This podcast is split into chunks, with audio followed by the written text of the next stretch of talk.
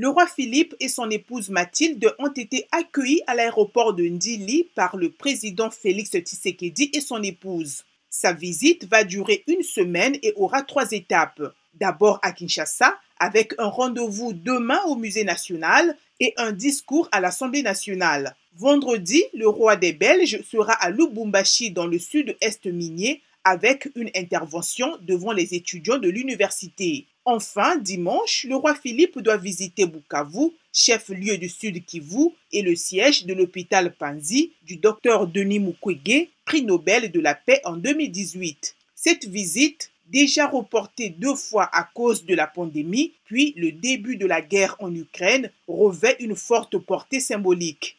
Il y a deux ans, le roi, à l'occasion du 60e anniversaire de l'indépendance de l'ex-Congo belge, a exprimé dans une lettre à Félix Tshisekedi ses plus profonds regrets pour les blessures de la colonisation, ce qui est une première pour un roi des Belges.